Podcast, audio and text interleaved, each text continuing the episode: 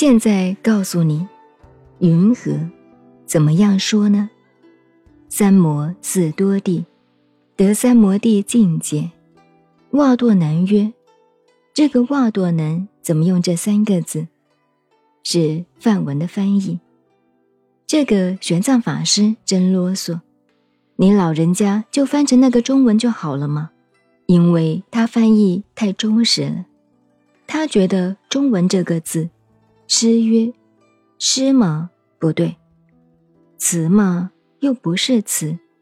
那么，过去别的经典翻译成颂、寄、寄颂两个字，他呢认为寄颂也不够准确，所以翻译三个原则：信要真正的信实，规规矩矩，一句话一个音都不能变，叫信。”答，要使你明白通达，还要雅，很有文学艺术的价值。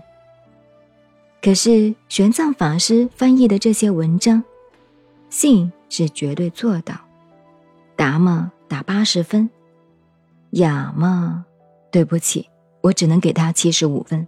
他不像鸠摩罗什法师翻的《大智度论》《金刚经》《心经》，你看。观自在菩萨行深般若波罗蜜多时，照见五蕴皆空，度一切苦厄。就是每到节点，也是信达雅。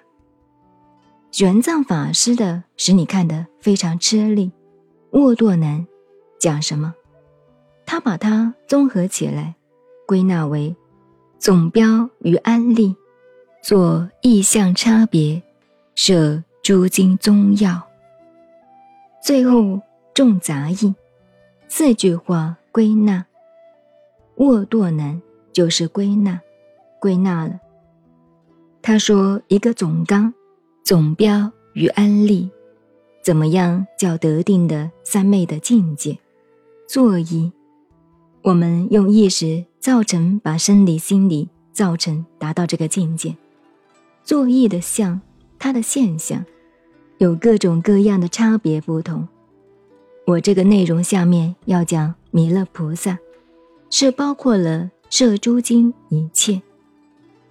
佛说经典的每一个重点要点，都把它归纳拢来了。同时，最后包括了众杂义、外道杂家的各种道理，通通把它归纳起来，告诉你们。就是这样四句话，把所有的复杂问题归纳。先是总纲告诉你，下面就分析了。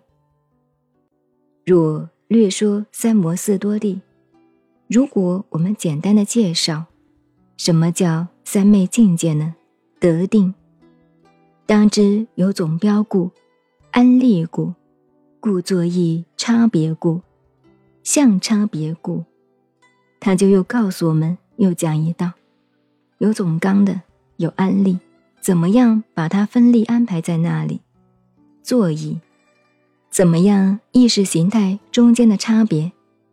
像差别，像是现象，每一个定的境界现象都告诉你。